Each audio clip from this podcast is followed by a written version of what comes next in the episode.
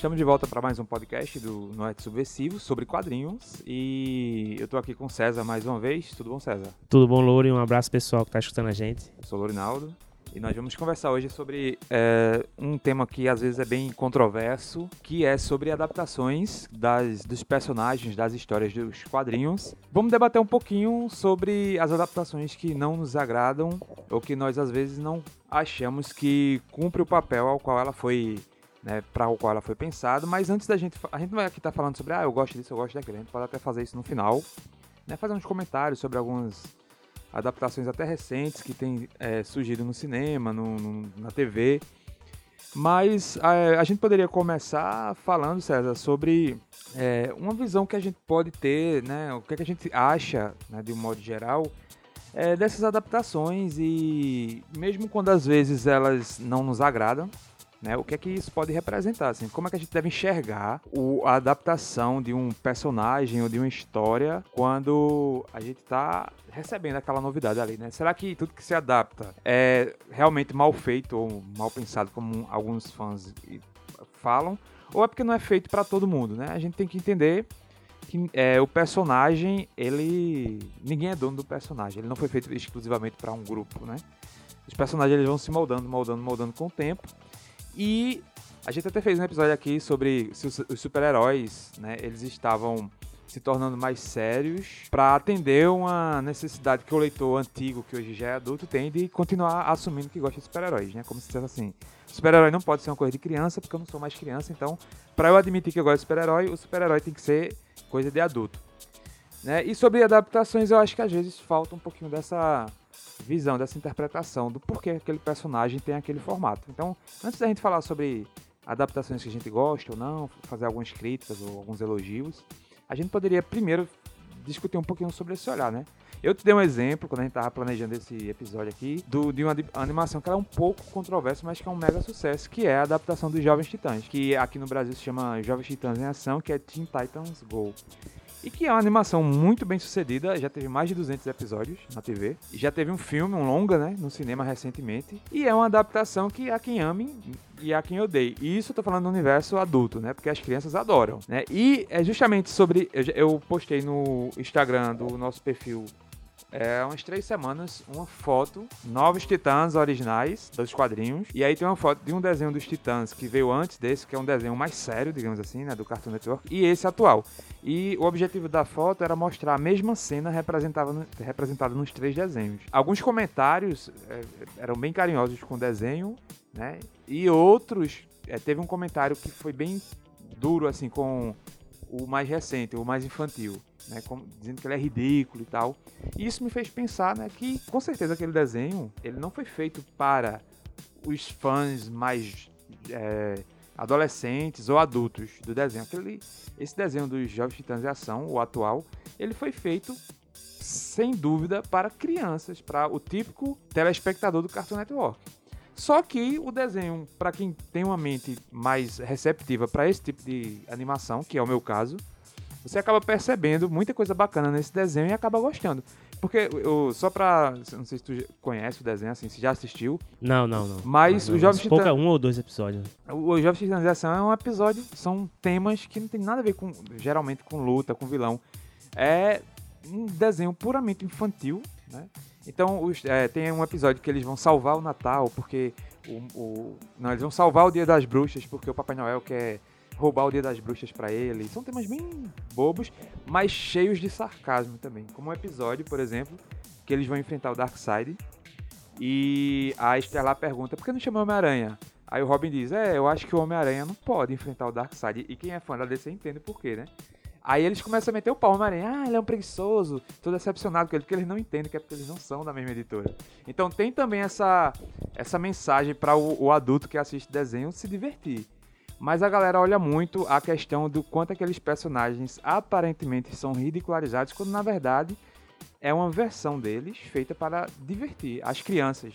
E que no final das contas muitos adultos e adolescentes acabam embarcando e se divertindo. Então acho que eu partiria opinando que o problema não é, às vezes, a adaptação ser mal feita. Existem adaptações que são mal feitas, a gente pode falar de algumas aqui no final. Mas eu acho que o problema é que, às vezes, a gente tenta se apropriar da ideia de que o personagem ele é, tem que nos agradar o tempo todo. E muitas vezes o personagem ele foi adaptado para um programa ou para um filme que não é direcionado para o nosso público, o público do qual nós fazemos parte. Ele é direcionado para um outro público que pode ou não nos agradar, mas se não nos agradar, eu acho que falta um pouquinho dessa sensibilidade de alguns fãs entenderem. É, na verdade, isso aí foi um processo que a gente precisou aprender com o tempo, né, Louro? Eu lembro que ali no, no, Vamos pegar os anos 90, quando do. Das primeiras transposições de coisas de quadrinhos para outras mídias, né? Todo mundo esperava que a gente tivesse uma cópia ipsiliteris daquilo que era visto nas histórias em quadrinhos, né? E aí, como você falou, é, embora sejam públicos que estejam interligados, vamos dizer assim, mas são públicos bastante diferentes, né?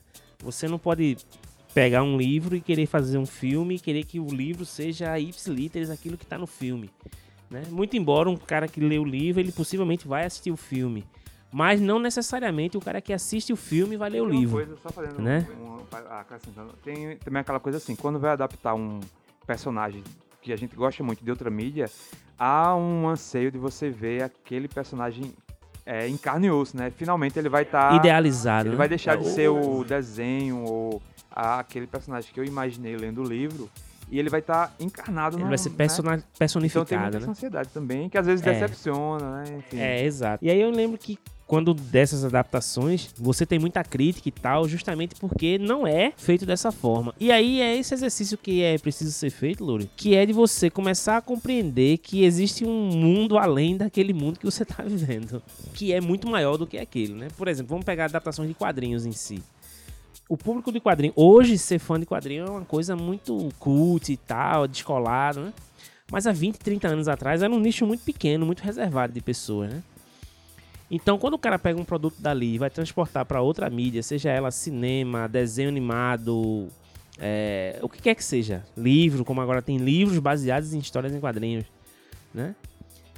É preciso entender, o cara que está fazendo, ele entende que ele não está fazendo aquilo para esse público primeiro aqui, ele está fazendo para um público maior. Um público, por exemplo, que não entende toda a história que tem por trás dos Novos Titãs ou por trás do Homem-Aranha, que existe ali 50, 60 anos de história por trás, e o cara que lê o quadrinho entende. Ele tem que criar um produto que um cara que nunca viu consiga compreender em alguns minutos. Obviamente que o fã, e eu me incluo nisso durante muito tempo, eu chiei muito com essas adaptações. Mas com o tempo eu comecei a entender que você precisa assistir aquilo ali com um olhar mais amplo né? Você precisa ver aquilo ali com um olhar que, ó, é, aquilo não é só para mim, né? Aquilo é para mim, mas também tem que ser para uma criança de 10 anos de idade, por exemplo. Né? E a criança de 10 anos de idade não necessariamente precisa saber que os Novos Titãs vêm não sei do que, bababá, tem uma história correlata absurdamente longa. Mas ele precisa entender o personagem em 10, 15 minutos. Eu não sei nem quanto tempo são esses episódios aí. É, uns 20 cerca minutos. de 15 minutos. Pronto. Então, em 10 a 15, 15 minutos, eu acho. em 15 minutos o cara tem que prender a atenção, mas ele tem que contar uma história tal, babá, e resolver aquilo ali. Outra coisa interessante é que teve agora recentemente a série dos Titãs, que nós dois, inclusive, não gostamos, temos nossas opiniões a respeito. Exato. Mas que antes de eu assistir, todo mundo, muita gente elogiava. E principalmente um público mais jovem, que tá, às vezes, naquele meio termo entre leitor de quadrinhos e não leitor, que conhece o personagem, que sabe que ele existe, mas que não tem aquela fidelidade e talento sempre como nós. E também tem um pessoal que perce- conhece os personagens já por influência do desenho animado. Mesmo Exato. não acompanhando o desenho animado, mas o- a série basicamente tem os mesmos personagens do desenho, com exceção do Cyborg. E aí tem outro ponto, né, Luri? Também a, a- é a passagem do tempo, né? É... O público que era infantil nos anos 90, ele tinha uma percepção de mundo muito diferente do público que é infantil hoje. Né? Por quê? Porque hoje a gente tem várias outras tecnologias à disposição que a gente, quando tinha 10 anos, não tinha. Né? E aí também, até hoje em dia, assim, quando eu vou, por exemplo, meu filho tem 6 anos e aí ele assiste uns desenhos lá, que passam no Discovery e tal. E eu fico, caramba, que incrível, bicho. São desenhos bem educativos, com muita informação, que ensinam muita coisa a ele. E eu ficava, fico olhando assim, fico pensando, caramba, quando eu tinha 6, 7 anos, meus desenhos era pica-pau, perna longa. Que era um desenho nada com nada, assim, né? Nada. que era diversão pura. Quando eu era criança, minha noção de super-herói era baseada, entre outros desenhos que eu acho que eram exclusivos da TV, como Thundercats e tal. Mas os heróis dos quadrinhos, a, a noção que eu tinha deles era toda baseada naqueles desenhos da Liga da, da, dos Super Amigos. Super que é um Amigos, desenho exato. muito mais tosco, se a gente for comparar com os desenhos infantis baseados em super-heróis de hoje, né? Por Exatamente, exemplo, Jovens Titãs de. Ação, quem tiver a paciência de assistir, ou quem der uma chance em alguns episódios, ele é um desenho bem bobinho, mas muito divertido, só que ele tem muita referência bacana sobre o universo DC. Então ele coloca, às vezes, o Darkseid, o Trigon, o Batman e o, o Comissário Gordon, eles são bem panacas, assim, é bem engraçado. Mas assim, eles colocam muitas referências bacanas, então você se diverte porque é um desenho para fazer você rir, mas ao mesmo tempo, nós que conhecemos esses universos mais a fundo, nos divertimos um pouco mais porque a gente conhece as referências. E quando eu era criança, aqueles desenhos da, dos Super Amigos, eles eram pra mim maravilhosos, porque era tudo que eu sabia de super-herói era aquilo ali. Mas se eu for assistir hoje, eu vou achar muito estúpido, Não, eu- porque eu- eu- ele não tem fiz esse- ele não preserva isso, né? Eu fiz esse exercício, eu peguei uns episódios, há uns dois, três anos atrás, eu peguei uns episódios dele, fui assistir de novo, fiquei assim, "Meu, como é que eu, como é que eu, como é que eu gostava disso Você quando gost- era pequeno? gostava porque era uma criança. Mas era o que tinha, era não, o que mas tinha. você gostava porque você era criança. Exato. e era... era, um desenho de super-herói pra criança. Não era É, um desenho de exato. super-herói para adultos. Até porque naquela época, principalmente, isso só podia servir pra criança, né? Não- É, é, adultos você tinha- eram é, raros no Exatamente. Você tinha essa, essa diferença muito clara, né? De forma muito clara. Aí você tem uns desenhos um pouquinho mais elaborados, apesar deles também terem uma produção mais precária. O He-Man, Thundercats, mas eles já eram desenhos mais sérios dentro do universo deles, né? Uhum. Mas esse daí era puramente infantil, você se divertia, não tinha compromisso com cronologia, com quadrinhos. porque- Nada, não, né? tinha, não tinha compromisso com nada, com nada. Era o episódio da semana com Exatamente. acontecendo e se tal. divertia. É- é- essas versões é que às vezes causam uma reação mais, mais raivosa nos fãs, mas eles têm que entender que há uma, uma divisão ali né, que quer ganhar novos leitores, novos fãs. Né? Nós lemos é, coisas nos quadrinhos que foram é, tiradas da TV nos anos 50, né? É, é, tem personagens e coisas dos quadrinhos que vieram da TV ou do cinema, né? E aquele, aquela série do Batman que tu detesta, eu me lembro que quando eu era criança, passava no SBT, eu adorava assistir, porque na minha cabeça era o Batman. Não, eu não sabia o que era o Batman além daquilo ali. Então eu me divertia vendo uma série sobre o Batman. Hoje em dia eu não. Eu já assisti alguns episódios depois de ser leitor de quadrinhos. Eu até me divirto, mas é porque eu tenho uma noção de que aquilo ali não é algo para ser levado a sério. Né? Mas é uma visão totalmente diferente da que eu tinha naquela época. Naquela época eu assistia aquilo ali como se eu estivesse assistindo um filme do Nolan, né? hoje em dia. É, exatamente. Porque era, exatamente. era o, o- algo que eu não tinha esse, essa noção de comparar com o original. Hoje em dia eu não vou levar aquilo ali a sério, eu vou rir daquilo ali, né? Então tem essas... Aí essa série eu já não digo que ela é uma série que foi feita para um público infantil. Ela foi uma série realmente... Não, essa aí é, por- né? é, é justamente como eu falei do, do, do passar do tempo, né? Essa série, ela representa muito o momento da televisão americana que se tinha, né? Você tinha, que, é o que eles chamam de camp, né? Séries camp. Que são séries que não tem muito compromisso com nada, não é uma galhofa e tal.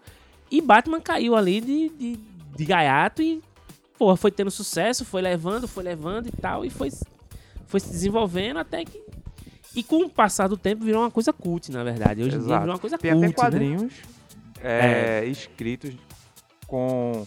Inspirados nessa série que o, a- o visual, a aparência É, dos personagens exato. são dos atores, né? Exato. Então, assim, reflete o tempo passando. E, Luri, aí a partir dessa ideia que a gente tá falando aqui, é preciso realmente se fazer esse exercício de você entender que aquela adaptação não é pro fã de quadrinho.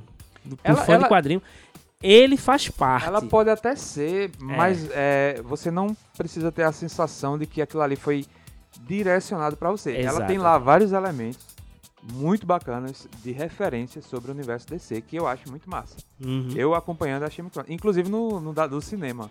Ó, um, um desenho que eu assisti que eu achei muito legal, cara, e é bem diferente de- de- dessas adaptações mais, mais sérias, vamos dizer assim.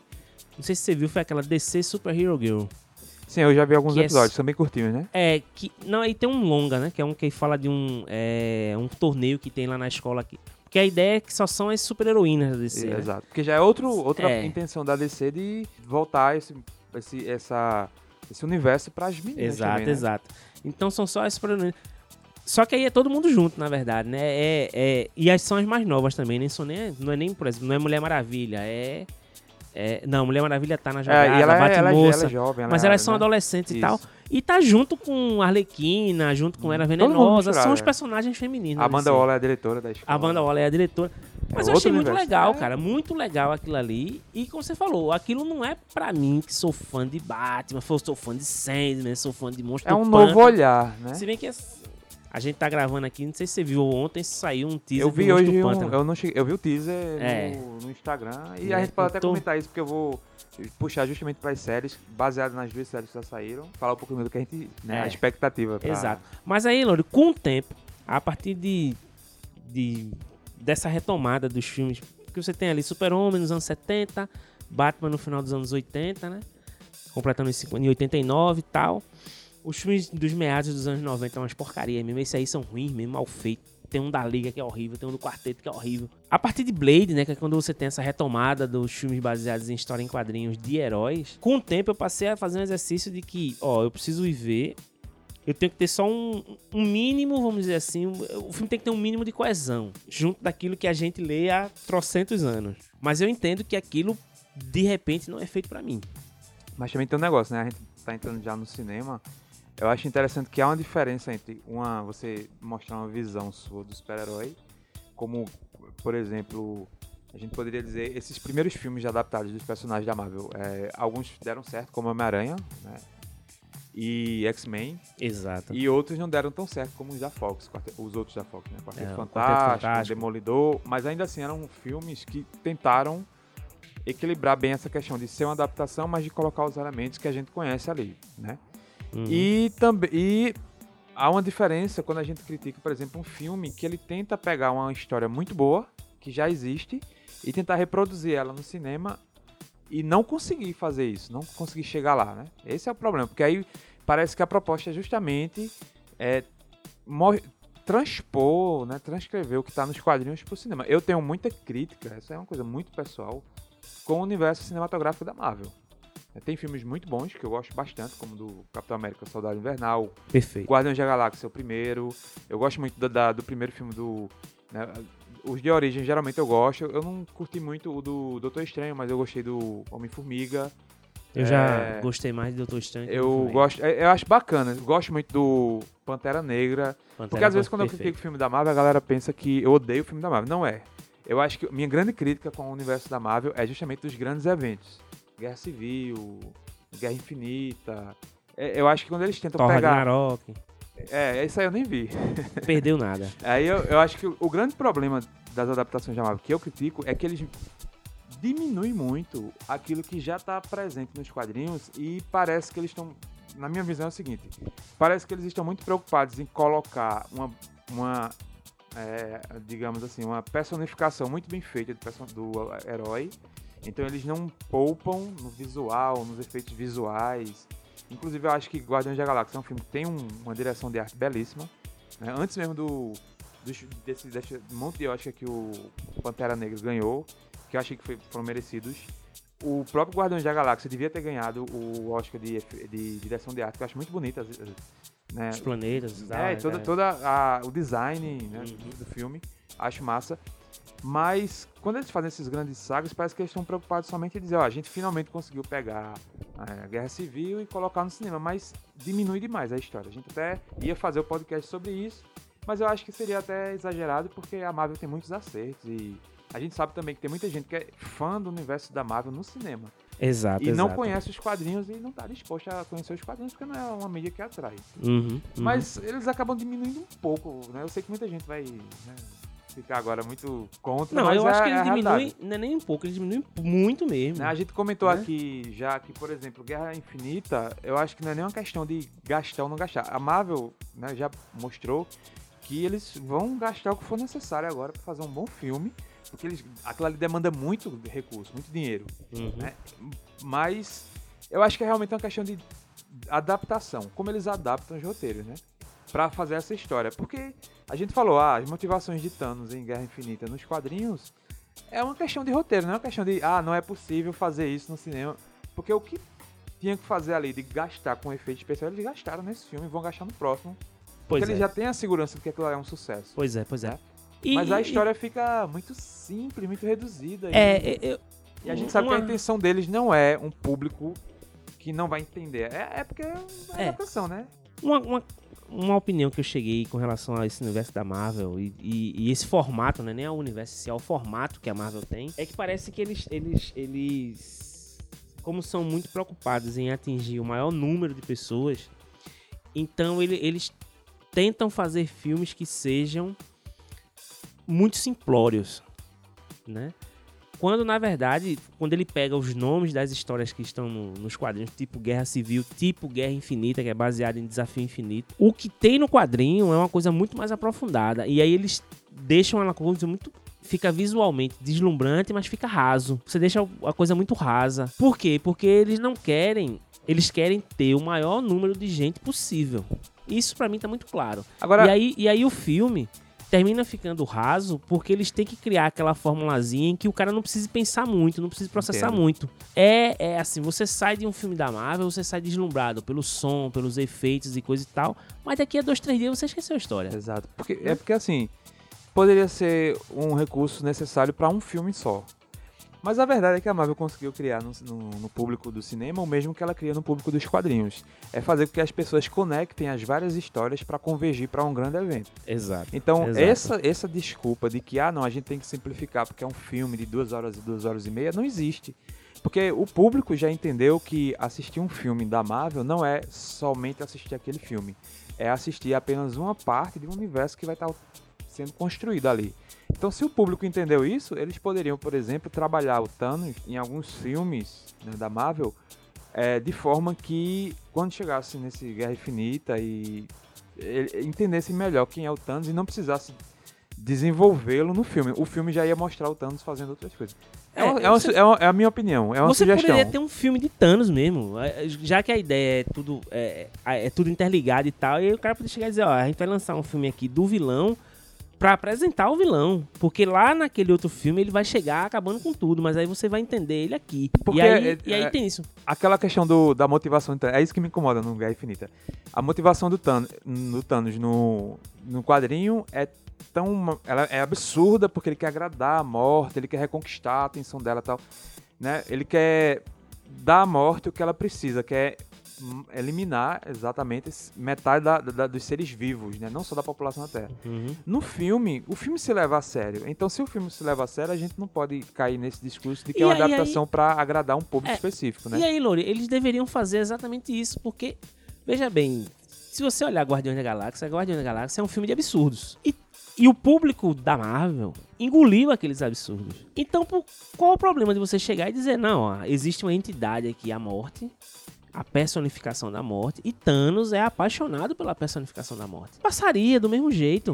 muito mais E foda seria muito mais o, exato, o- seria o muito mais feito, tá emblemático, né? Seria muito mais profundo e emblemático Esse- e muito mais racional Esse até. Thanos maltusiano. De... É, velho, de que não, vai acabar os recursos, os recursos. Ele tá pouco se lá. lixando pra isso. Se vai acabar os recursos, ao invés de você matar metade da população, você poderia dobrar a produção de É recursos. o que muitos fãs disseram. Por que, que Thanos não produz mais alimentos, mais É, recursos, exato, já que ele tem as- todas poder- as joias? É, Então não perde o sentido. E, e o pior não é isso. O pior é o seguinte: uma coisa é você fazer um desenho como Jovens Titãs, muito bobo, porque é feito pra criança. Então simplifica porque é pra criança.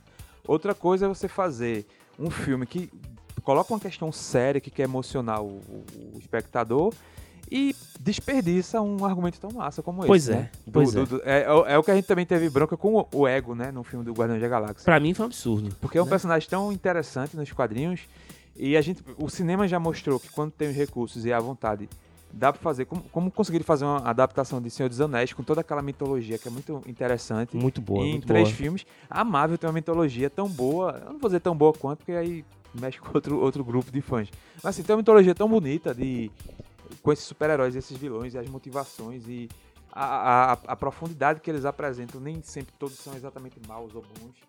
E ela perde essa chance, né? Porque ela coloca num Porque patamar muito prende, simples. se prende a essa, a essa necessidade de que, ó, eu tenho que apresentar uma coisa aqui muito, muito fácil de ser mastigada. É, exato. Né? Infelizmente. Que a DC, quando erra e acerta, é o outro lado, apresenta uma coisa bem diferente, porque a DC não. Você tem que sair. Você sai do filme com uma pulga atrás da orelha.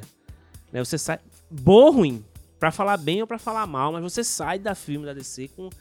Porra, você sai processando alguma informação que ficou ali na sua cabeça, aquilo vai lhe acompanhar. Nem que seja pra. Nem que se seja pra conven- falar mal. Nem que seja pra se convencer que ele é bom. É, exato. Ou pra falar mal É, mesmo. sim, mas Mas você sai, né? Você sai com uma. Pô, bicho, teve. Existia um tema, existia uma razão de ser, existia um, um porquê daquilo ali.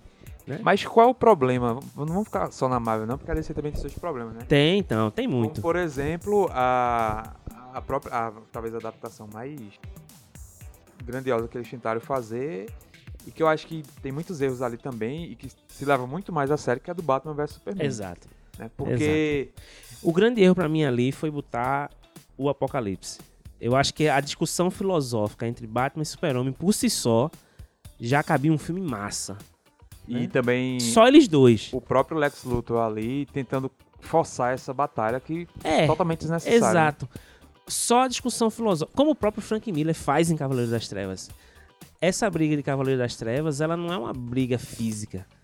Ela é uma briga ideológica. Exatamente. Eles Né? têm Eles, visões têm, muito ele- eles, têm, eles querem a mesma coisa, mas por vias bastante diferentes. E o curioso então a que... briga de- deles dois é ideológica. O Uf. filme pecou quando começou com isso, começa com isso até, né? E aí ele se Batman se implanta naquela ideia, porra, o cara é muito poderoso e se esse cara um dia viajar, acaba com a gente aqui e a gente precisa se preparar pra ele, Exato, né? exatamente. E por outro lado, o Superman tá dizendo, pô, mas esse tal de Batman aqui é doido demais, é muito violento, que dá pra gente conseguir chegar no mesmo canto sem ser tão extremista.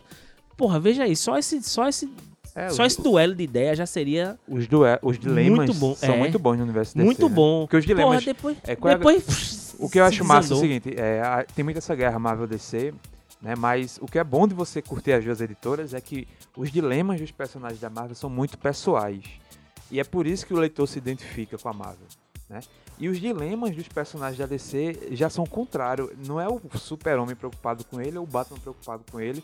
É porque eles são tão poderosos dentro dos seus universos. Não é poder só de superpoder, né? Que Isso, isso, isso. mas é que eles têm responsabilidades e visões de um senso de responsabilidade, de poder tão grande que passa a ser uma preocupação do que isso representa para os outros. Então é por isso que eu acho até boba essa guerra Marvel DC. A comparação é saudável quando entra nessa coisa de tirar onda e tal, porque são totalmente diferentes, né? E aí eu acho uma bobagem o cinema tentar copiar. A Marvel estabelece um, um modelo, a DC quer fazer igual. É, não, não é desnecessário isso, é E, desnecessário. e, e aí, voltando pra adaptação dos Batman vs Superman, eu acho que já peca por tentar colocar muita coisa dos quadrinhos de forma fiel, né? Até quadros, né? Você vê Uhum. ali do Cavaleiro das Trevas Uhum. e tal, a capa do Frank Miller, que poderia colocar ali como um agrado e tal, mas acaba perdendo no roteiro também, porque, assim, eu gosto do filme, porque eu gosto de ver as cenas, mas o roteiro é muito fraco. É uma adaptação que, vê só, a, a- o desperdício, né? Apesar de ter sido um sucesso de bilheteria, porque né, você só vai dizer que é ruim depois que vai assistir, né? Arrecadaram, ganharam, mas vê só a, a chance que foi desperdiçada de criar um filme. A gente nunca esquece do Cavaleiro das Trevas, de Christopher Nolan. A chance que o, né, o Snyder perdeu de fazer outro filme que inesquecível, porque ia ter o Batman e o Superman, que há alguns anos isso era Impensável, impensável, sabe? Era quase. Apesar dos dois pertencerem à mesma editora, né?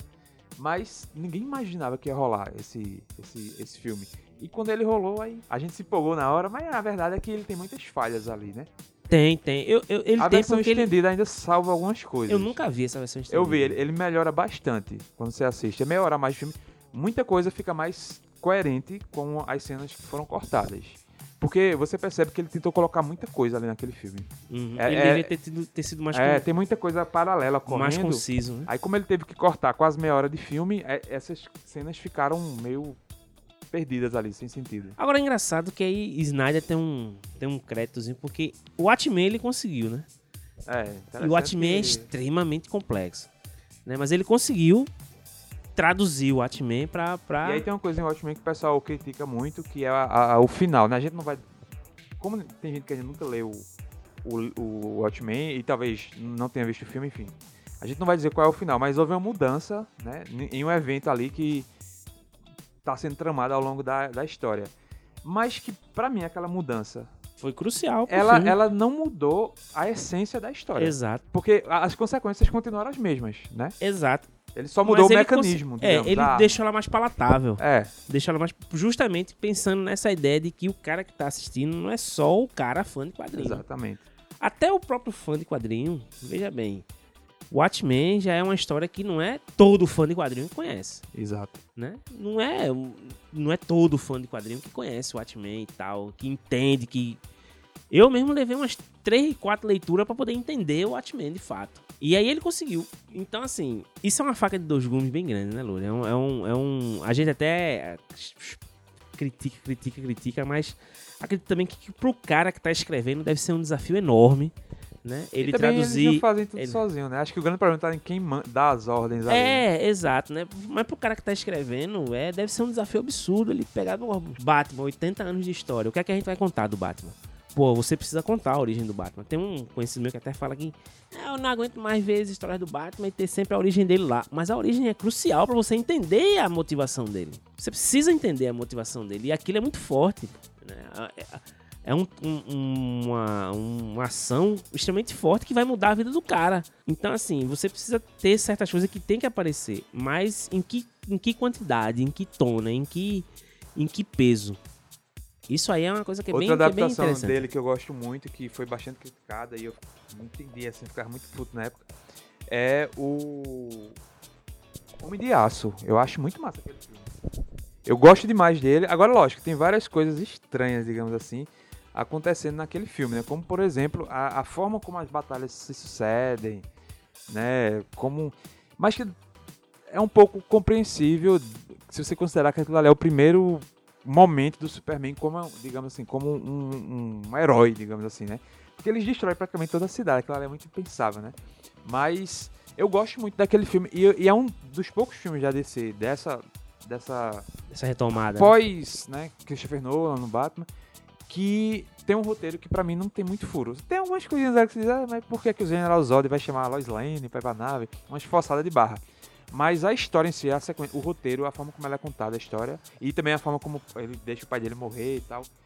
Mas assim, para o eixo principal da história, eu acho muito bem feito aquilo ali. Muito é, boa aquela história. Eu acho que um, um dos erros da Warner foi não, foi não perceber que diferentes heróis da DC precisariam de diferentes tons de abordagem. Porque eles não são, eles são todos eles grandiosos, mas eles não são a mesma coisa. Então assim, aquele aquela abordagem de Christopher Nolan é perfeita para Batman, mas ela não funcionaria, por exemplo, com Flash, com Lanterna Verde, com Tá entendendo? Não funcionaria com esses personagens, porque são outras abordagens que precisam ser Exatamente, feitas. são personagens São outras realidades, são outros momentos. Então, assim, a DC precisa. E ela entendeu isso agora. Você vê que o filme de Mulher Maravilha é um tom, o de Aquaman já é outro, o de Shazam já é outro, né? Pô, cria a personalidade de cada personagem de acordo com o que tem de larga história por trás dele. Que é o, é Depois você tenta juntar. A única coisa né? que. Na, na Marvel, o único personagem que eu acho que não foi contaminado por essa, esse modelo foi justamente o Capitão América. Porque nos filmes do Capitão América, e até mesmo nos filmes onde ele tá em grupo, não sei se é o ator que se recusa a se render a isso, mas. É, é único... ele, ele não vira o piadista. É, né? é o único personagem que eu consigo levar a sério do começo ao fim. Eu acho massa o Capitão América, que nos quadrinhos é um personagem que eu não tive muita leitura, então eu nunca gostei muito dele, né, mas eu não conhecia bem. E no, no, no, no, no cinema é o que eu mais gosto, porque é o que parece ser mais fiel ao que ele é mesmo. Exato, exato, exato. Porque perde-se um pouco a mão nesse Nesse tipo de adaptação, eu acho que, vamos ser bem honestos, né? Às vezes parece que os personagens do cinema na Marvel, né? Eles são meio que jovens titãs de ação ali, né? Não, a diferença é que eles não são feitos só pra criança, né? E a galera, assim, se o público tá aceitando e tá gostando, é porque a adaptação tá agradando, né? É, exato. Já exato. na DC, o erro Existe um nicho, né? na verdade, né? Exato. Existe um nicho bem grande, né? Que a Marvel tá... A Marvel barra Disney até, né? Tá conseguindo pegar. A Disney, pô, esse ano vai dominar o universo, né? Porque ela vem com Marvel, ela vem com Toy Story, vem com Rei Leão e vem com Guerra nas Estrelas, né? Star Wars pros, pros mais Star Wars, né? Eu conheci aquilo como Guerra nas Estrelas. Pô, esses quatro filmes vão a Disney vai lavar a burra e a égua e vai ainda dominar o, o cinema, né? Mas veja que são quatro nichos bem diferentes, né? Que e aí eu vou precisar, assim, eu preciso ver todos os quatro, mas eles estão começando a ter meio que a assinatura Disney, né? Estão começando a ficar meio parecidos também, né? Nesse sentido de tem que ser um filme muito leve, tem que ser um filme palatável, tem que ser um filme não pode ser uma coisa muito densa, não pode ser uma coisa. Se bem que a Pixar sempre corre por fora nisso aí, né? Então, assim, você pode esperar que a Pixar venha com uma coisa diferente. A Pixar sempre apresenta uma coisa É, porque fora ela, do, do, do- é, porque ela tem uma linguagem que ela também Muito desenvolveu própria, né? É que muito agrada própria. a todo mundo. Ela é direcionada pra, pri- primeiramente para um público, mas conquistou um público adulto e sempre tra- traz uma mensagem, né, que Uhum, uhum. que às vezes passa batido para criança, mas que o adulto ela tem- consegue ter essa esse paralelismo, né, assim, É, agradar exato. simultaneamente. É, Exato. Mas aí é, tem outra outra adaptação que o pessoal às vezes olha meio torto assim, que é um que eu acho que também não assistiu, mas que é muito boa, que é o Batman Lego. E ou, é Lego Batman, não sei como é o título, mas é o, o, o Batman desse universo do Lego que é assim, é de matar qualquer fã do Batman, mais conservador, porque é um Batman muito filho da puta. É o Batman que bota o Robin pra uma missão, porque é uma missão muito perigosa, aí ele bota o Robin porque ele não quer se, se arriscar. Então, assim, é um Batman bem filho da mãe mesmo, assim, bem safado, malandro, totalmente diferente. E eu acho muito bom o filme.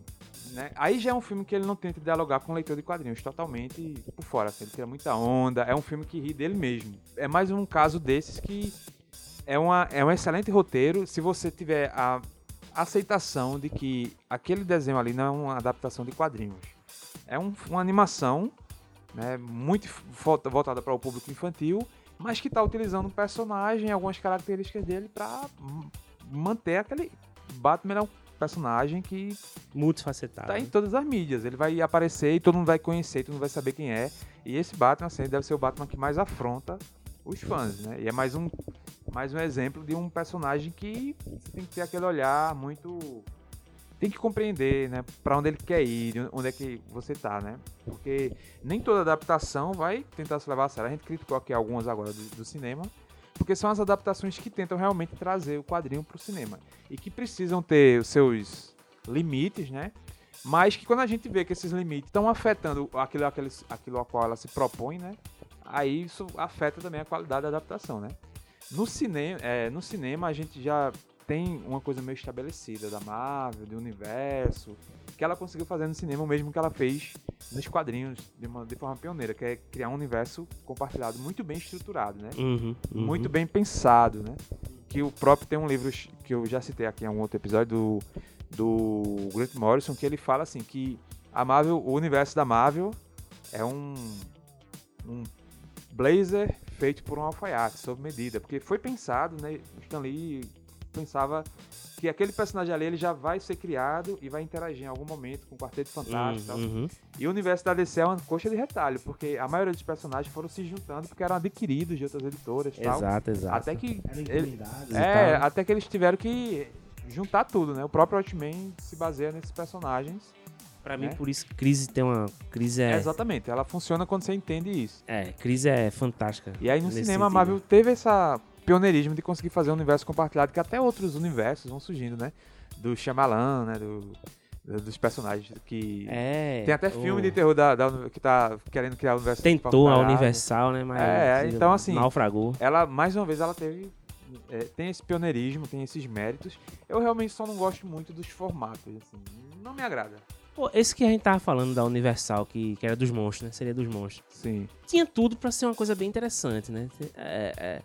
Até porque os filmes. Eu sou muito fã dos filmes clássicos desse de terror, né? O Drácula, de Bela Lugosi, o Frankenstein de. Eita. Boris Karloff.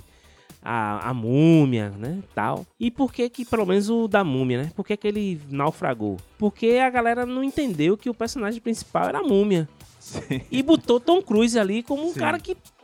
Porra, bicho. Tom Cruise ficou maior do que a múmia. Aí complicou. Aí naufragou, filme ruim, horrível, velho. Né? Filme, filme sem pé nem cabeça. E aí acho que a ideia até naufragou, não sei nem. Que ia ser, né? A múmia, Drácula, Sim, sim. Frankenstein, a noiva de Frankenstein, o lobisomem. Ia ser toda essa. né, toda essa leva de filmes e tal, que eu acho bem legal, eu acho uma temática muito massa. Eu, tenho lá os clássicos, eu gosto muito dos clássicos. Mas aí você vem, me vem com um filme da múmia, aí bota Tom Cruise do outro lado, meu irmão. Aí Tom Cruise ficou maior do que tudo dentro do filme. Aí cadê a múmia? Hum, cadê a múmia? Você perdeu-se, perdeu-se.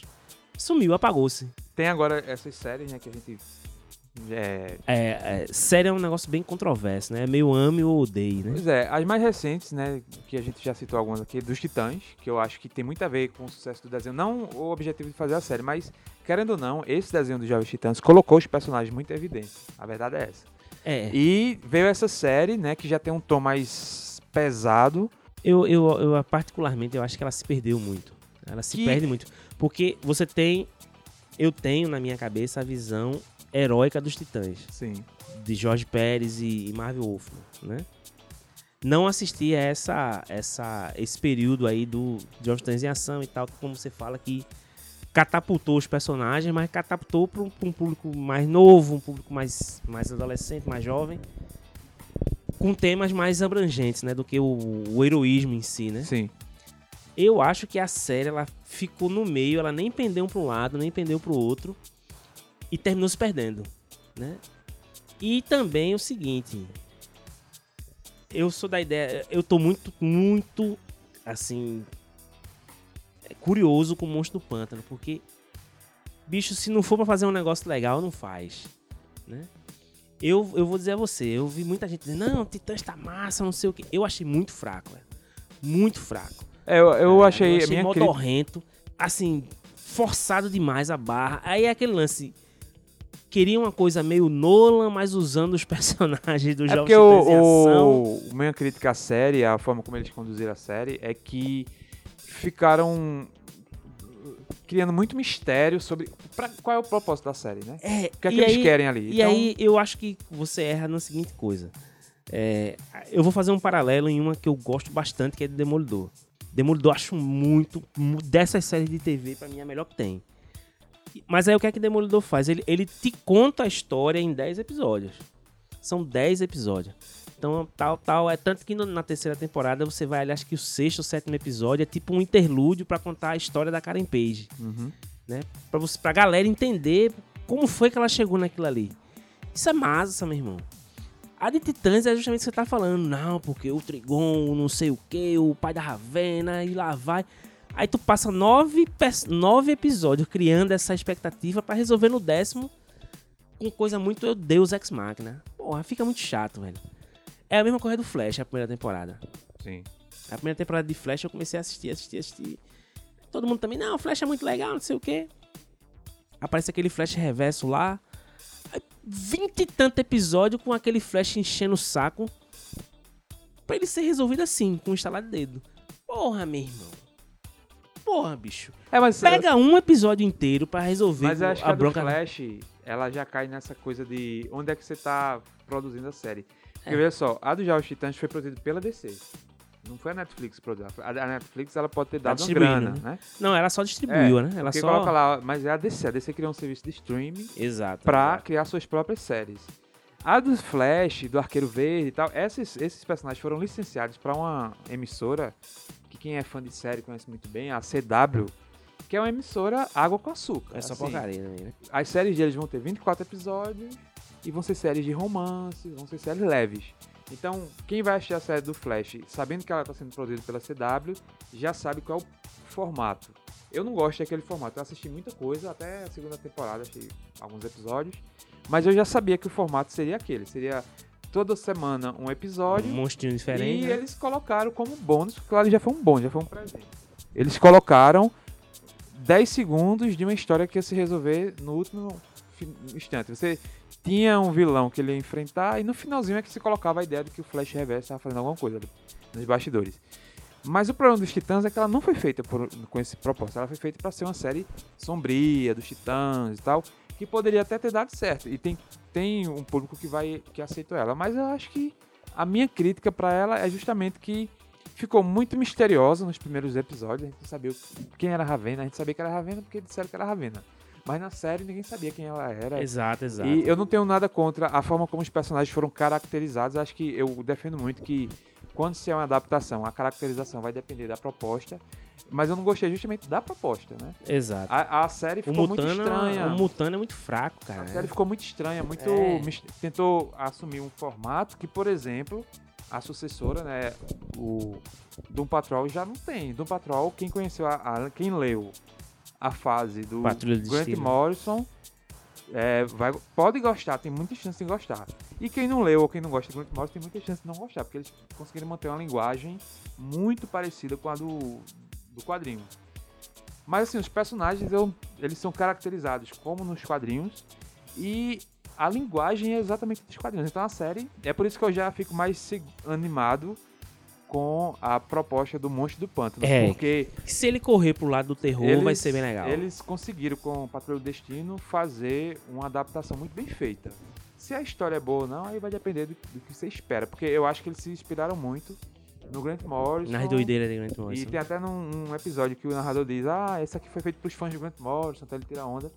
Então, assim, a série tem uma linguagem muito nonsense, muito louca, mas tem um propósito. Eu até li um- uma postagem no Instagram que o cara critica Patrulha do Destino e elogia Titãs, porque ele diz que Patrulha do Destino não tem um propósito, mas tem um propósito, tá lá. Agora, não é uma narrativa linear, né? É uma linguagem muito Não desafiadora. é uma coisa simplória, né? Não, né? Ela tem uma, uma narrativa que não é linear, mas que tá lá o propósito. E mesmo eu não gostando, por exemplo, eu não gosto de- dele ter colocado o Cyborg lá na equipe. Mas tá funcionando. E é uma série muito bem adaptada e baixo orçamento, e você percebe isso, mas que ficou bacana. Por quê? Mas aí que tá, Luri. É, quando a ideia é boa, você até consegue drib- driblar a questão do baixo orçamento. Mas né? qual é o, o- o segredo? Quando é, é que né? eles mantiveram a ideia original que inspirou Que a é muito série doideira, na né? série. né? Exato, Então, que é muito doideira. Titãs é justamente peca nisso, pô. Você tenta fazer uma coisa de mistério, de. Mas os personagens são muito grandiosos, bicho. Né? Pô, Estelar, ela é. Vem de outro. Ela era a princesa de, uma, de um império intergaláctico, meu irmão. Tu não pode tratar isso como uma coisa Exato, em cinco exatamente. minutos, meu irmão. Mutano, que todo mundo acha que Mutano é um bobalhão, mas não é, bicho. Ele é resultado, o Mutano classicão lá, bicho, ele é resultado de experiências do Niles Calder, né? De melhoria genética, meu irmão. Ninguém lembra disso. Pensa só que Mutano é aquele bobalhão lá pra ficar contando piadinha Que na e verdade, tal, né? na- nesse, nesse cadernado que saiu agora do, do Jorge Pérez, ele até fala que ele é assim porque ele perdeu os pais. Exato, os que pais e adotivos. muito sofrimento, Aí ele velho. usa o humor como uma forma de não De- cair na depressão. É, né? exato, bicho. É um Que eu achei personagem muito denso. massa essa, essa explicação dele, assim, pra o, o que, que a gente vê dele, o que é que se representa pra ele. né? Exato. É um cano de escape. Aí você pega. Eles pegam Dick Grayson e botam Dick Grayson como o cara que odeia Batman. Porra, isso nunca aconteceu na série, na, no gibi, cara. Nunca.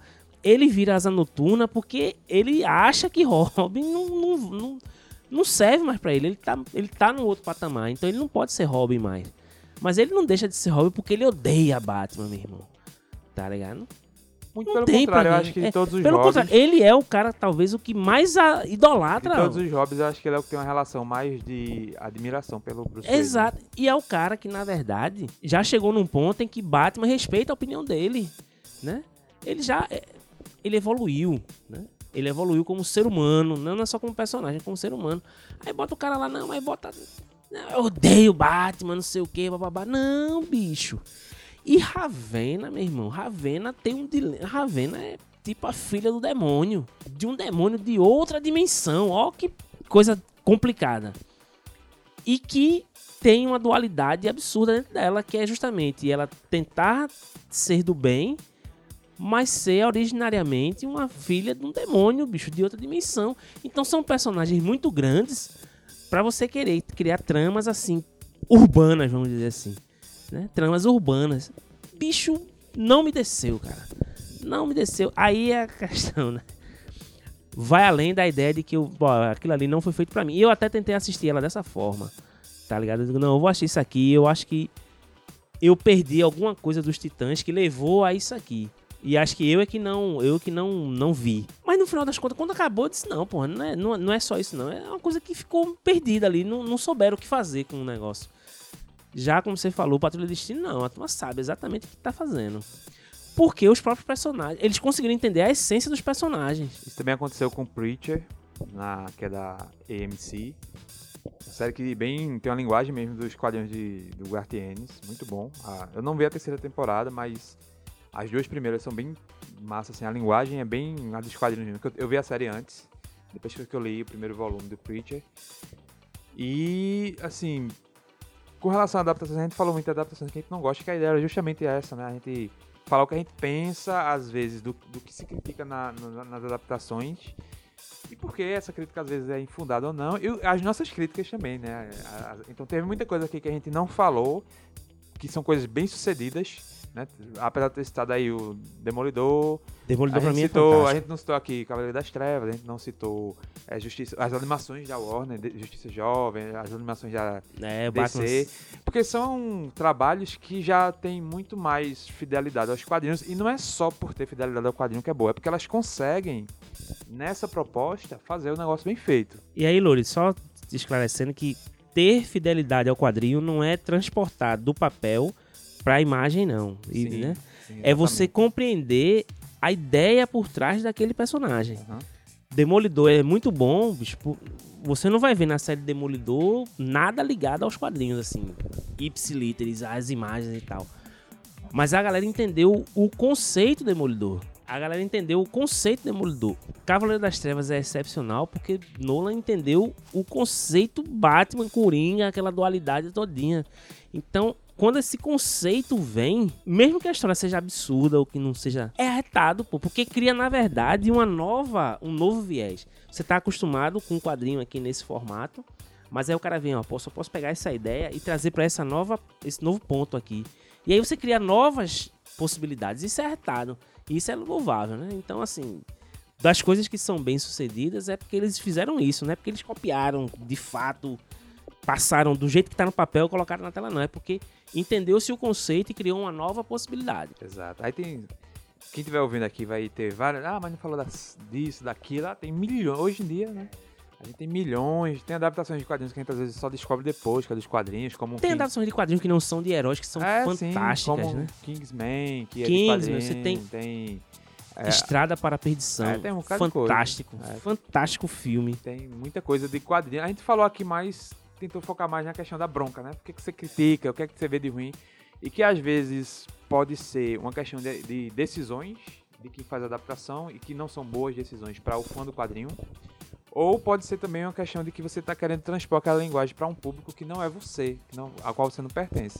Que foi o exemplo de partida aqui, que foi Jovens Titãs de Ação, né? Exatamente. Mas que enfim, às vezes a gente tem a questão pessoal mesmo contra muito. Acho que muitas das críticas que a gente fez aqui nesse podcast tem muito a ver com o que a gente pensa também, né? Assim como muitos outros fãs vão ter suas visões pessoais, né, sobre qualquer adaptação. E aí o importante também é o seguinte: a adaptação não ficou legal, não, não agradou, é aquela coisa, ninguém é dono do personagem, né? Então, se não me agradou, eu infelizmente não vou assistir, não vou consumir aquilo porque eu não sou obrigado, né? Uhum, eu vou uhum. fazer minha críticazinha ali, se eu vi e não gostei, mas a gente tem que entender que outras pessoas vão curtir aquilo ali vão ver aquilo ali e a gente tem que entender que há um público que vai aceitar aquilo ali, né? Que vai aceitar aquela forma, como aceitaram, por exemplo, Jovens Titãs, que a gente não gostou. A gente tem a nossa visão, que é muito influenciada pelo que a gente já consumiu dos Novos Titãs.